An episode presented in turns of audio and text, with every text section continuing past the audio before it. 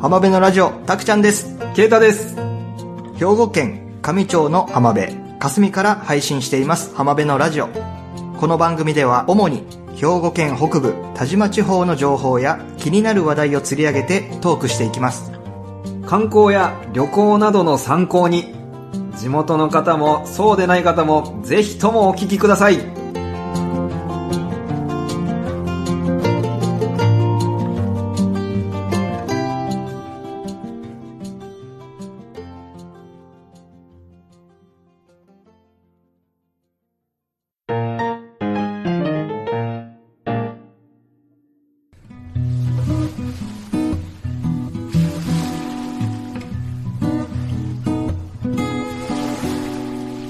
はい。浜辺のラジオ、始まりました。よろしくお願いします。はい。よろしくお願いします。どうですか最近、ケイタくん。そうなんですよ。まあ、前回もね、ちょっとお話をさせていただいたんですけど、はいはい。あのーまあ、4月、えー5月、6月と、えー丸屋は休業してるんですけど、あのーはいコロナウイルスのね、えーうん感染拡大防止ということで。はい。で、まあ、その代わりに、まあ、お客さんの、まあ、ご家庭に、えー直接その海産物を届けるという、言ってしまえば魚屋さんですよね。魚、海産物を直接届けることを、まあ、やってて、それに、まあ、ちょっとね、こん今回だからこう始めたことなんで、結構あたふたしながら、あのーこの人にこの商品詰めて、お手紙添えて、みたいなことを、ずっと最近は、あのーやってまして。は結構手間かけてね。い。意外とやってみると大変ですね。ああいうの。うん。芝山港から水揚げされたものとかそうです、そうです。を仕入れて、直接仕入れて、あのーまあ、魚だったら、鱗とか内臓とかはもう、ある程度処理をして、まあ、すぐ、その過程でね、すぐ使いやすいような状態にして、真空パック、冷凍したものを送ってます。と、まあまあ、あのー家庭でね、鱗掃除とかっていうのはやっぱちょっと大変じゃないですか。内臓掃除とかね。確かに確かに。うん。で、まあ、その手間がまあ省けるように、なおかつまあ、美味しい海産物が食べれるようにできればいいなと。頑張りましょう。タブちゃんはどうでした最近ね、やっぱり会社も仕事をね、休みが多くなってきて、うんうんうん。まあそうまなあのまあね。まあね。城崎温泉もね、全部休業してるもんね、今。え。そうそうそう。ほぼ全店休業状態でね。まあ、旅館さんは全部休まれてますよね。なんていうんですかね、旅館組合というんでしょうか。そこに入ってないところは開けてたりしますよね。そうなんだ。まあさすがにゴールデンウィーク中は閉めてましたけうど、ーん。まあこれからでも5月中でももしかしたらちょこちょこ営業するんじゃないかなっていう感じなんですけども、まあでも結構ね、都市部を見てもそんな感じですよね。言うてもまあ5月31日までね、期間は延長しましたけど、緊急事態宣言の。うん。まあでもそろそろね、経済活動もしていかないと。そうなんですけどね、まあ、31日まで、うんまあ、ほぼ全店、あの、休館とか休業されるので、うんうん。まあ、それに伴い僕も休みが増え、はい。まあ、自粛が続くので、だからやることって言ったらとりあえず英語の勉強でしょほう。で、えーあとね、やっぱりこの事態なんで、うんうん。最近、ニュースピックスっていうね、うんうん。あの、サイトの記事をはい。見て、まあ、まあ、情報を集めてるんですよね。ほうほう。どんな情報まあ、特に、なんていうんですかね、地方創生とか、まあ、今までこうグローバル社会でね、うんまあ、グローバルグローバルって言われたものがこのコロナの影響でナショナリズムに変わってきてるんじゃないかと、まあ、そうなってくるだろうと。まあ、まさにこの町が抱えてる問題じゃないですか。この地域で僕が何ができるんだろうかっていう、なんかヒントを探しててですね、うーん。まあ、例えば、そのニュースピックスの記事は、うん。まあ、結構難しいこと書いてあるんですけどね、ほうほう。なんかテレワーク最前線とかね、地方自治体をアップデートするにはとかね、そう難しくて、いまいいまいちこうピンときてないんだけど、うーだん。けどまあ他の地域はこんなことしてるよみたいな、はあはこあんな活動してるよっていうことを、へーって見て、うん。あ、そういうこともできるんだねって言って、まあ情報を集めてると。うん。うん、そんな感じですかね。英語の勉強もしつつ、そういうのも見つうつん、何ができるのか、えー、スカイプ飲み会もしつつ。 ちょこちょこしつつ、なんかそういった経験もやっぱり今だからこそやっておかないと、まあまあ、まあね。うん、大したことないことかもしれないけど、なんかね、小さいことでもやっていこうと思ってね。大事っす。で、まあその地方創生の、まあ、流れといいますか、は前回のラジオ配信、テイストローカルについてだったんですけども、はいお便り、コメント、届いておりまして、い。ありがとうございちょまっす。紹介しましょうかね。はい。ありがとうございます。まず最初に、アマンさんからいただいておりまいす。つもありがとうございます。ありがとうございます。あくまで個人的見解ですが、コロナ後の世界で潰れずにやるには、外からの観光客などの外需を当てにせず、地域内の内需を掘り起こすことが鍵になりそう。もちろん簡単なことではないことはわかるけど、第2、第3のコロナが来ることは容易に想像できるからね、ということなんですよ。まあね、旅館としてはやっぱりね、外部から、都市部からお客さんが来て、それをおもてなすのが、まあ通常ですけど、ね、こういった状況、それができないですもんね。まあこの、うん何していいかわからないという状態の中で、うんうん。一気にこう時代を遡って江戸時代的な生活をしないといけないのかな とかこう地域地域密着型でねそうだね。多分しばらくねこうコロナが、ね、感染者が増えた減った増えた減ったっていうことが多分繰り返されると思うのでうんうんうんうん。第2波、第3波みたいな。そうそうそうだからいかにこの地域の人との連携が取れるのかっていうところがやっぱり重要じゃないかなと、大切ですうね。んありがとうございますありがとうございます。で続きましてはい。ポッドキャストあなたのおかげさんいつもありがとうございます、ありがとうございます。うちのお店も新規集客というより、今までご来店いただいているお客様と、今よりいかに相互に連絡を取りやすい環境を整え、情報発信やスタッフの日常など、いつ来ても人柄やお店が何をしているか、お客様が安心してこれて、信頼関係を深めていくことに力を入れることが大事なんじゃないかと。うん。そのお客さんとの関係性をね、しっかりと築いていくってことですよね。やっぱり思うのが、まあどんな仕事もね、人間が人間としている以上は、やっぱりこう人間関係の問題で悩むわけですよね。まあまあまうあ、んそれは、それがそうですよね。やっぱり地域密着。大切ですよね、そういうの。地域の人と一緒にこう、やっぱり住んでいる以上は、ないがしろにはできないのかなと思ったりしますけどね。まあ今だからこうね、地盤を固める大切な時期なんじゃないかと思いますね。ありがとうございままあす。コメントありがとうございまます。す。何ができるのかなとか、何かやっていかなあかんなと思いながら、うん。別件の告知になってしまうんですが、はちょっとちまちまと始めてることがありまして、い。なんでしょう。まあ、いつものあれですよね。英会話な座談会っていう、英会話勉強会ですね。はいはいはい英語勉強会。不定期ですけど、まあ、スカイプにて開催しておりますので、えー、ご興味のある方はぜひご参加くださいということです。今のところ、お知り合い限定でやってるんですけども、まあ、ツイッターの方でご連絡をいただけたら、まあ、これ幸いかなと。えっ、と、浜辺のラジオのアカウントに、でもいいですし、私、たくちゃんのアカウントでもいいですし、えーコメントとかね、メッセージいただけたらありがたいなと思います。どしどしお願いします。お願いします。あともう一つですね、はい。新プロジェクトが動き出しております。へえ、スミス田中のスミスさんとのコラボ企画です。すごい。なんすかなんすかスミスさんからお声掛けをいただきましてね、はい。ネットフリックスの好きな海外ドラマで英語を学ぼうと、へえ。スミスさんが解説するよっていうことで、これ今動き出してる途中でございます。うんうんこれはね、ズームでしようかなっていう感じです。うん。ズームで、えー、ドラマを見ながら、ここの場面で言った、この言葉はこうだよ、的なことをするってことですかそうですね。で、あとこの和訳間違ってるよとか、へえ。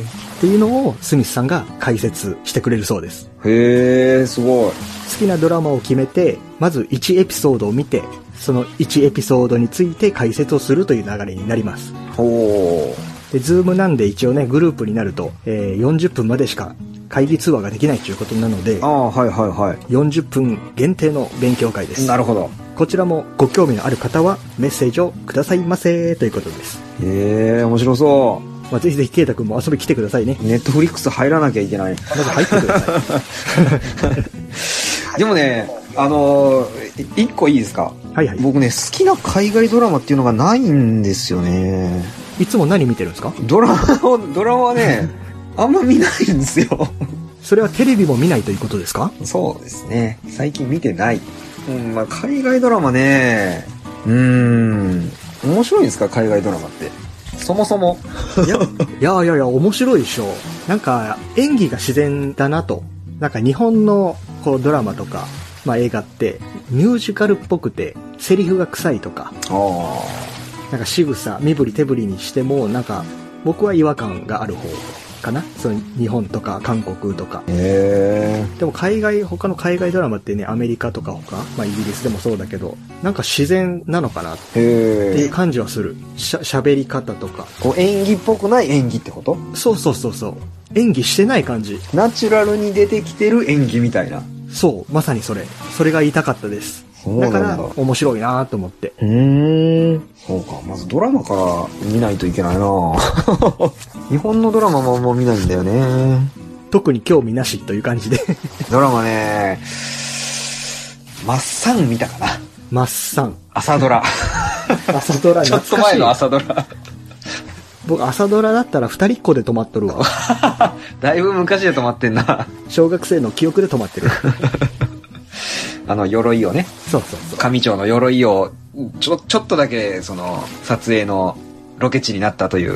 もうその記憶で止まってるから。あうん。アマさん、アマちゃんアマさんアマちゃんアマちゃんとかも見てない。うん、見ー。てなあードラマな何か面白いドラマがあったら、僕にメッセージをお願いします。い。日本のドラマを圭太くん に教えてあげてください。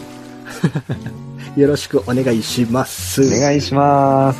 では最初のコーナー行きましょう田島のニュース兵庫県北部田島の話題神戸新聞から田島の気になるニュースをピックアップまず最初はこちらの記事ですイチローさんの父田島の野球ファンへメッセージ元メジャーリーガーのイチローさんの父親鈴木信之さん77歳愛知県出身なんですね鈴木信之さんが交流のある北井進さん76歳。この方は豊岡市の方ですね。北井進さんの依頼を受けて田島の野球ファンへ色紙にメッセージをしたためた。代理で北井さんが3日、日高花の基地で小畑幸雄田島県民局長に色紙を贈呈した。今後、県民局に展示し、希望者にはコピーを配布するという、ということだそうです。あの、父郎さんでしたっけチチローさんですね。ニッチローさんじゃなくてよかったですね。お笑い芸人じゃない、じゃない方ですよ。ニッチローさんの父親じゃなくて本物のイチローさんの父親です。メジャーリーガー、イチローさんの父親とのつながりがあると、交流があると。これ初めて知りました。うん。こういうね、明るいニュース、ちょっと今ね、少なくなってますけど、んなんか嬉しいですよね。まあ、今回は新型コロナウイルス感染拡大で野球のできない子供たちなど、野球ファンに向けたメッセージを依頼したところ、2種類の色紙を送付してくれたという、いずれも田島の野球ファンの方へと書かれ、それぞれに夢と千里の道も一歩からと達筆でしたためられている。はあ、素晴らしいですね。続いて、ケイタくんどうでしょう僕が気になったのは、もうこれ、たくちゃんも、おそらく知ってると思うんですけど、こちらです。全世帯にマスク配布、事業者に支援金、上町が独自の支援策。兵庫県上町は新型コロナウイルス感染拡大に伴う町民の予防や生活、経済支援策として約1億8500万円を増額する2020年度一般会計補正予算案を30日に開かれる町議会臨時会に提出する町内の全約6300世帯に不織布マスク20枚ずつを5月上旬に配布し、事業者に緊急支援金10万円を支給するなどの支援策を盛り込んだ。アベノマスクよりも届きましたね、先に。先に届きましたね。ねえ、あの、不織布、不織布マスク、不織布マスクね。言いにくいね。不織布マスク。うん。不不不織不織布マスク。言いにくい。実はね、もうどこのコンビニとかお店行ってもマスク売ってなかったんうで、んうんうん。アベノマスク待ちだったんですよ、正 直。まあね、うん。ちょっとなんやかんやあったみたいですけど、それでもね、僕はアベノマスクを待ってたんです。だけど、まあ、ようやく上町から。上町早かったよ。マスクはねで、そのおかげかどうかはちょっとわかんないんですけど、その、マスクの、この供給量も、まあね、増えてきて、日ごとに増えてきてるので、うんまあ。そっちの方の影響もあるし、このマスク配布の影響もあるかもしれないんですけど、うん。上町の薬局とかには結構マスクが残ってます。あ、そうな店んだ。頭に。うん。最近は。もう溢れてきてるっていうことですね。まあ、ある程度の、こう、マスクは確保できたんで、そうそう、うん、ん買いに行かなくてもいい状態にはなったのかなと。マスクを抱えてたブローカーも、 マスクが売れなくなってきて吐き出しているっていうね、転売ヤーってやつですか転売屋ってやつがね、まあ、全国に溢れ始めてきたと。今までマスク作ってない会社が作り始めたりとか、えっ、と、シャープでしたっけシャープでしたっけまあでもね、そういうのもすごいですよね。うん。まあそのおかげか、ね、ちょっとずつ、あのーまあ店頭には並ぶようにはなったのかなと。すごい助かります。すごいぞ、上町。ありがとうございます。ありがたく使わせていただきます。以上、神戸新聞からの田島情報でした。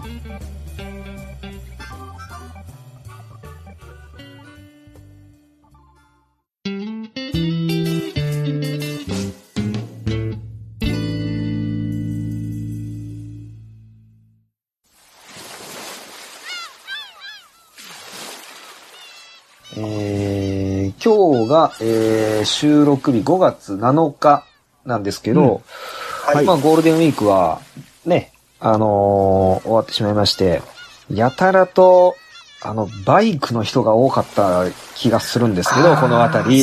うんうん、バイカーめっちゃ多かった。なんかね、ゴールデンウィークといってもね、あの、海に行くお客さんがめちゃくちゃ多くて、うんうんうん。まあもちろんキャンプとかも中止なんだけども、そうだね。キャンプ場もしてないもんうね、ん今。で、釣り客が意外と多くてね、多かったですよね。たまに、その、県外ナンバーの車もやっぱちらほら見たりとか、。あのね、沖縄ナンバー見ました沖縄ナンバー。 なんでって思いましたよ。うん、あの、何はナンバーとか大阪ナンバーは、まあまあまあまあって感じなんですけどね。和歌山ナンバーも見ましたよ。やっぱりね、まあ、ステイホームという、ね、えー、何でしたっけ、ステイ、ステイホーム週間でしたっけうんゴールデンウィークじゃなくて、ね、そんなことを言われてましたけど、まあ、やっぱり、中にはおられるとね、そういう方も、何事もなければいいんですけどですねか。来てもらってもまあいいっちゃいいんですけども、まあそのソーシャルディスタンシングですとかね、マスクですとかね、まあ、今のところ、まだね、田島ではまだ出ていないと、感染者は。まあ、そうゼロ人ですからねそれがね、まだ継続してほしいですけど。うん、皆さんの努力が無駄にならないように、ね、頑張ってもらいたいとこですが、で、まあ、そのゴールデンウィークの3日、5月の3日に、うん毎年、上町の、えー、三河権現社、お祭りがあるんですよね。ありますね、毎年5月3日ですようんうね。んうんうん。三河権現祭り。必ずこの日にちに行われるという、なんです三よ河ね。権現祭り。はうい。んうんうん。これ、ね、僕は、まあ、やっぱりこの5月3日、ゴールデンウィークの期間中なんで、この祭りがあるっていうのは知ってるんですけど、なかなかその会場にはい、あの、行けなくって、あの、まあ、仕事の関係でね。ね、いつもでしたらね、ゴールデンウィークは忙しいですからね。そうなんですよ。で、まあ今年も5月3日、一応はね、開催はしたんですけど、まあその新型コロナウイルスの関係でかなり縮小されて、あ開催されたと。で、これ、実際、その、例年の祭りの様子が、まあ僕行ったことないんで、どんなんかなと思って、え、たくちゃんは行ったことあるこの祭り。僕はね、基本的に毎年行ってます。ええまあ、この三河権現祭りがどんなお祭りなのかと。うんうんうん。春を呼ぶ大祭、大祭りと書いて大祭として、全国各地から山伏が集まりますと。うん、これなんかね、サイトがあって、公式サイトがあって、うんそれを見る限り、結構、すごい、あの、ひ人、たくさん来られて、毎年、こう、たくさんの人に囲まれながら、うん、すすごい儀式をされているというか、知恵の炎で煩悩を焼き払うという、斎藤大駒法要。このお祭りの呼び物の一つです。ねえ、これすごいっすよね。、日本の三大権現の一つなんですよね、三河権現っていううんのは。うん、うん、うん、うん。書いてます、書いてます。だからその三河権現に山伏という人とか、いろんな方がね、この三河権現に集まってきて、こう、家事祈祷っていうんですかね。なんかすごいですよね。燃えている中を、なんか裸足で歩いたり。そうそうそう。その境内の、まあ、四方に結界の矢を放った後、中央の1メートル以上にも積まれたゴマ、ゴマに点火し、そこから立ち上る炎と煙は圧巻ですと。うーん。この三河権現社があるところって、結構山奥なんですよね。この場所にこんなにたくさんの人がね、来られて、これだけのお祭りをするって、かなりすごいですよね。この三大権現の一つですからね。うーん。そのいろんな檀檀家さんと言うべきなんでしょうかね。多分これ、高野山関係ですよね。はあ、はあはあはあ、おそらく。お祈りに行きたいという方がたくさんいらっしゃって。ねえ、これはきっと、ね、町外、県外からも来られるんですかね。そうなんですよ。いつもね、その三河権現に行くまでに、まあ相当距離があるんですけど、えっとね、めっちゃめちゃ車大渋滞してるんですよ。えあの山間部が。ええそうなんですか。もう車で大渋滞。そう、僕、いその、場所には行ったことがあって、その、うん三河権現社があるとこね。結構、その、奥に、あの、駐車場みたいなのがあるでしょはいはい、あありのますあります。権現社の手前に。なあの辺りにもう車が溢れ返るってこと溢れ返るし、もうそこまで行けないよね。そこまで行けない。片、片道に、その道路の、まあ、左側に、うんうん。えーもうずらーっと車が並んで、それがもう2キロ、3キロとかずーっと並んでるわけ。すごいね。だから遅く来た人は、車で登ることができないから途中で車を止めて、もう2キロも3キロも歩いて三河権現を目指していくと。へえ。駐車場そんな簡単に開かないですからね。あ、そう。結構広かったよ、うん駐車場も。だけどそんなもんじゃない。へもっえ。ともっともう大渋滞、大渋滞、大渋滞ですよ。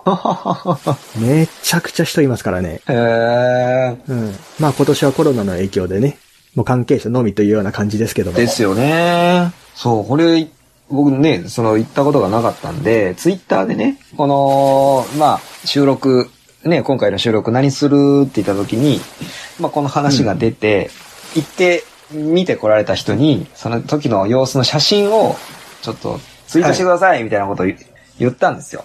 はいはい。で、結構皆さん送ってきてくれて、すごいですね。その様子見てると。この三河権現社っていうのはね、1300年ほど前に、縁の行者によって開かれたっていうね、もう1300年ほど 前です。 すごい。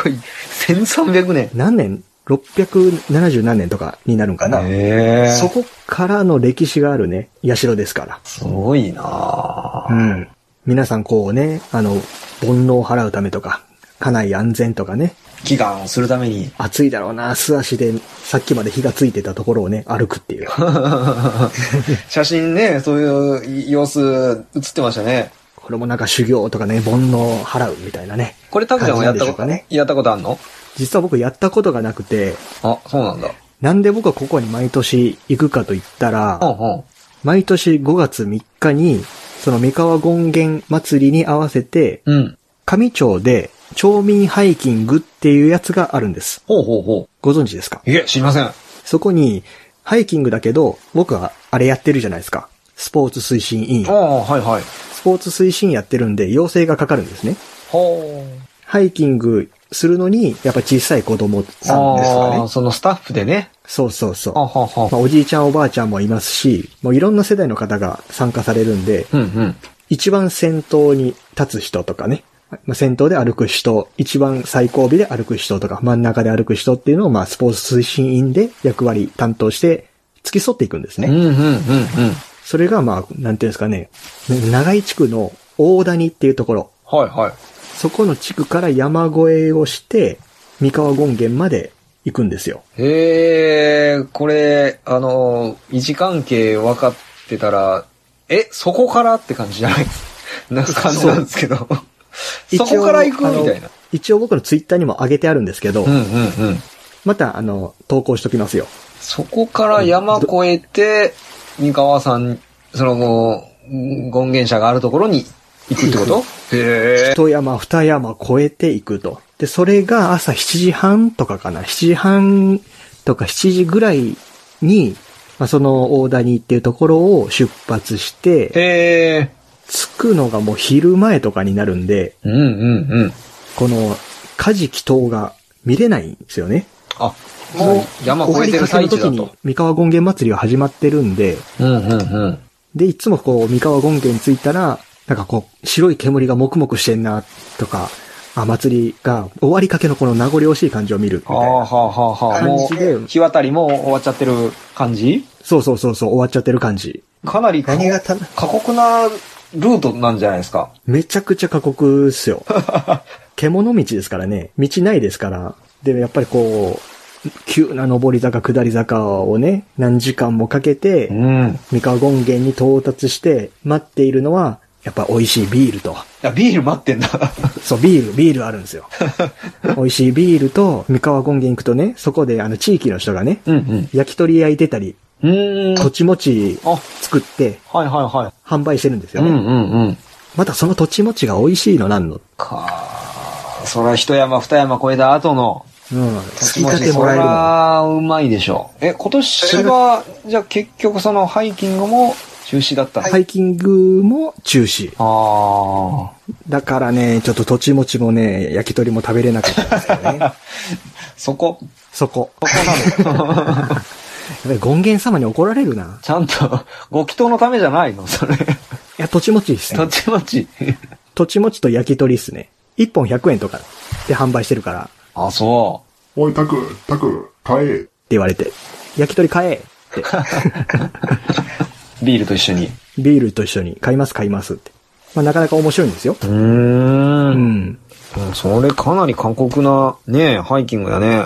まあ、それ大谷越えって言うんだけど、大谷山越えコースと、あと一つ、畑地区から、うんそのみ三河権現うん、の、うん、うん。ね、もっと下の方というか、普通は福本の方に正、正義ルートはそこだよね。正規ルートは、その畑地区っていうところから何キロぐらいあるんだろうそれが6キロぐらいになるんかな二十地区から歩くのそう、畑地区から歩いて三河権現ま で 違ねう。それも過酷道だ。路を歩いていく。うん、過酷なんだけそれど、も過酷だまあ6キロぐらい、6キロあるかないかぐらいのコースですよ。まあまあ、ほぼほぼ歩いて平坦なル、あの、その、舗装されてる道を歩くってことだね。そうそうそうそうそう。アスファルトの道路を歩いていくと。はあ。そのコースと大谷から山を一山二山越えていくルート。二つあるんですよ。へえ。だから毎年ね、こう、み5月3日といったら、町民ハイキングと三河権現祭りっていうのは僕の思い出なんですけど、もう本当に今年は参加できなくてというか、うん、中止になって本当に残念なんですけども。まあ僕は毎年参加してるんで、うーん。あの、はい町民ハイキングにはね。はいはいはい。なんで三河権現さんも毎年行ってますよ。行きたいなぁ。一度行ってみたいなぁ。あの、もし、三河権現に来られる場合は、車ではなく単車とかね、バイクの方がいいです。ああ。車だったらね、もうすごい行列並んでるんで、あーなかなか上にまでなるほど登っていけななるいほどんで、まあ、バイクだったらちょっとね、スイーッと、車の横をね、スイーッと登っていけるんで。ただ奥までは駐車できない可能性がありますけどね。やっぱ車がいっぱいあるから、いっぱいあるから、まあ、途中で警備員さんも立ってますし、あ、そうなんだ。えー消防団の方々も立ってますし、まあ、その方の指示に従って、まあ、車を止めたりとか、バイクを止めたりすると。まあ、コロナの状況がどうなんかわからんけども、来年はの、うん、来年の5月3日、まあ収束していたらぜひ、一度は見てほしいポイントですよね。三河権現祭り。あー写真見てたらね、やっぱ生で見たいね、これ実際に。うん。また、えーこの配信日の土曜日に、その写真とかね、もう一回再投稿したいと思います。はい。他にもね、三河権現の写真を持ってるよって方がいらっしゃいましたら、どんどん投稿してもらいたいですね。見てみ、見てみたいですね、僕も。動画って持ってる方いらっしゃるんですねか、そうなんですよ。僕動画が見たいなと思って。うん。動画もね、これなかなかないと思う。な、ねでえ写真見れたらレアだと思もう。もっとになるんかな。まあ、三河権現もね、まあ、兵庫県上町から配信しております浜辺のラジオっていう。ツイッター、フェイスブックしています。これねツイッターは、ハッシュタグ、浜辺のラジオで、ぜひコメントや感想など、つぶやいてください。その他メッセージ、リクエストなどお便りも募集しております。メールアドレス、浜辺のラジオアットマーク gmail.com 浜辺のラジオアットマーク gmail.com まで。詳細は、ポッドキャストの概要欄、エピソードメモにてリンクを貼っていますので、ご確認ください。それでは皆さん、また次回お会いしましょう。さよなら